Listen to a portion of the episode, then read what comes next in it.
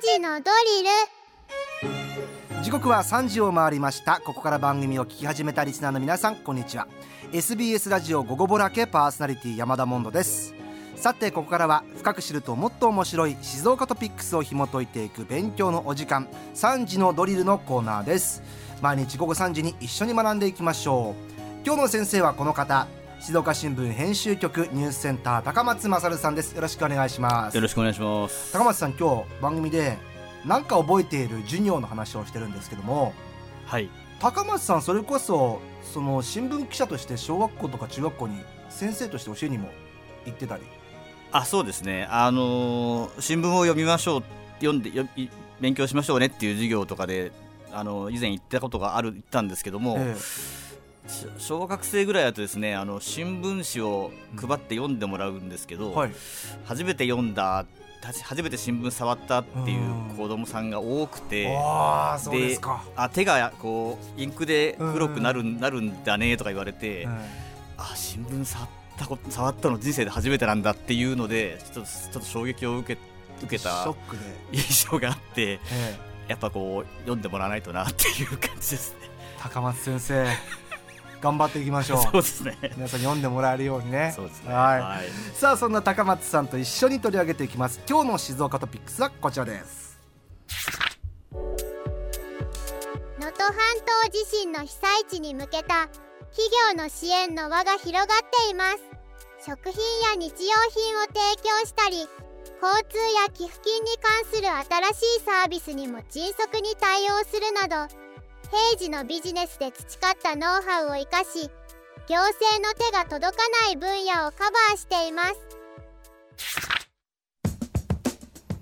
本当にあの石川県に各企業からねいろんなものが届けられたりっていうこともねニュースで取り上げられておりますけども。今日はそんな話題でしょうか？そうですね。えっ、とまあまあ前提としてまず能登半島地震まだ被害の全容が判明しておりませんでですね、ええ。あのまあ懸命の支援活動や救助活動が続いておりますので、まあまずはあの被災された皆さんとか現地で活動を続ける皆さんの安全をですねあの記念するところではあるんですが、はい。ちょっと長期的な視点としてですね経済活動への影響を今回はちょっと話したいと思います。はい。えっと、石川県ですねあの今き実態なんですが機械とかですね半導体とか食品関連の工場があったりとかあと輪島塗みたいな伝統工芸があったり。あと日本酒の産地でもありますし、あとまああの宿泊、まあ、観光でも有名なところなんで、えまあ、そういった産業があるんですが、まあ、今その被災の全容が分かってない部分とかもあるんですけどもで今、えーっと民間の調査ではですね大体その能登地方に本社を置く企業が4000社ぐらいあってですね、はい従業員5万人ぐらいいるとうんいう話になってます。であので今その別のシンクタンクの調査ですと今ざっと被害額がですねあの8000億円ぐらいになるんじゃなるんじゃないかと。経済。経済的な被害額、はいまあまあいろんなですねいろいろですけど、ええ。経済被害被害額が8000億円ぐらいあると言っていて東日本大震災の被害が約17兆円と言ってるんですけど、まあ、この被害額がどうなるか、うん。それからあと企業活動が遅れるのもあるんですけども、まあ、宿泊施設が営業できないとか、ええ。あとこう旅行をキャンセルするとかそういったこともあって観光業への影響とかかもですね、ちょっと懸念されているところです。そうですよねホテルとかどうなってくるんですかね、そうですねあ、まず回収するところとかもねそこからですからねねかなり再開するにはまだまだ時間かかりますよねそうですね。で、あのまあ被災地にまあ企業もいろんな形であの支援を始めてるところなんですが、はいまあまずこれはちょ長期戦になる。っていうところもありますし、あと工場製造業なんかですと工場が被災するとですね結局そこからあのいろんな部品とかい。材料とかを、とあの調達している企業もたくさんあるので、はい。そういうこうあの連鎖反応というかですね、うんうん。チェーンチェーンリアクション的なところも含めてまあちょっと長い目で見たときにいろんなあの影響が出てくるというのはまだあるもんですから、ええ。ちょっと長い目で見ていく必要があると思います、はい、まあ、経済がストップしちゃうということですもんね。ね。経済活動が。そうですね、はい。で今日ちょっと一つおあのお伝えしたいのがですねあの企業のの地震防災対策についてなんですが BCP という言葉があります。BCP はい。で、えっと、ビジネスコンティニティプランの略で、えっと事業継続計画というふうに、まあ、言うんですけども、まあ、あの災害時に備えてですねあの重要な事業を継続させたりとかですね、ええ。あといち早く復旧させるための方法を事前に作っておく計画のことを指すんですが、はい。これが改めてクローズアップされてますね。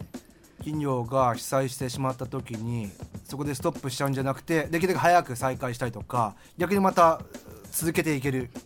ようにするプランそうですね。対策プランですそうですね、はい。まあ簡単にまああの分かりやすいところで従業従業員の安全をどうやって確保するのか、ええ。どういうふうにこう連絡網を作ってすぐにあの安否確認できるかもありますし、あと自分たちの仕事の優先順位をつけて、うん。まあどこからや手をつけるかっていうのをええ。全然決めておくだとか、あ取引先と連絡取れるようにするとか取引先ももしダメージ受けていたら違うとこから調達するできるようにしておくとかっていうふうに事前にできることを考えておくっていうことなんですけども、ただあのこれ東日本大震災からすごく注目されてきてるんですが、ええ。まあ、実はまだ100%に全然いってなくてですね、え静岡県でもまだ、まあ、50%ちょっと超える程度ぐらいだぐらいでして、え中小企業だともっと下がってですね全国的にも2割ぐらいっていうけ調査結果もあったりとかで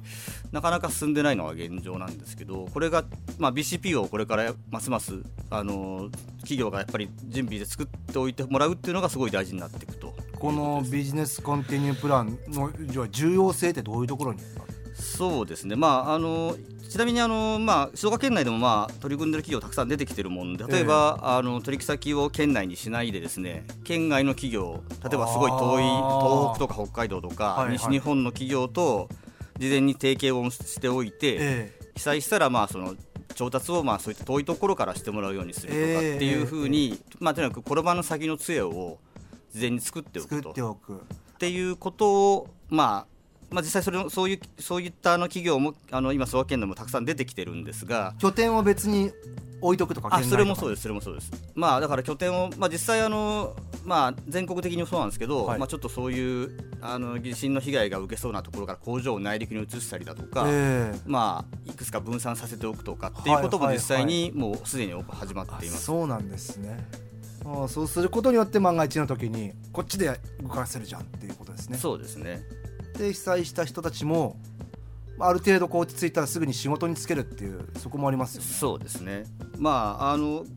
なんですかね、まあ、一般家庭とかでもその、まあ、普通に例えばなんとか公園に集まろうねとか、はいあの災害災害時の番号を全員みんな覚えておこうねとかって多分やってる方多いと思うんですけど、まあ、それをまあ企業版としてうん。持っておくってことなんですけども、まあ、ええ。意外とその、まあ、コロナの時にもですねやはり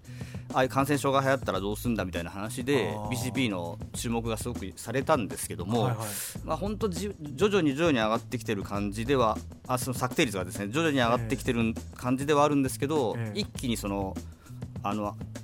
伸びていかない部分があって、ええ。まあ、今回能登半島も地震がありましたしあとまあひまあ考えたくないんですけど南海トラフうん。巨大地震とかもあるので、うん。まあ、やはり企業がしっかりあの事業が継続できないことには、うん。あの結局、まあ、もし地震が起きた後にじゃあ今度じゃあ働かなきゃなんない時に時にですね企業が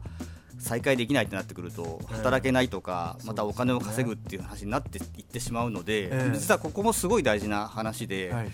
耐震化とか、まあ、その一人一人の命の守り方も大事なんですけど、まあ、こういう働く場所とか、うん。お金を稼ぐところをどうやって守るのかっていうのが実はすごい裏テーマとしては大事になっているということですね。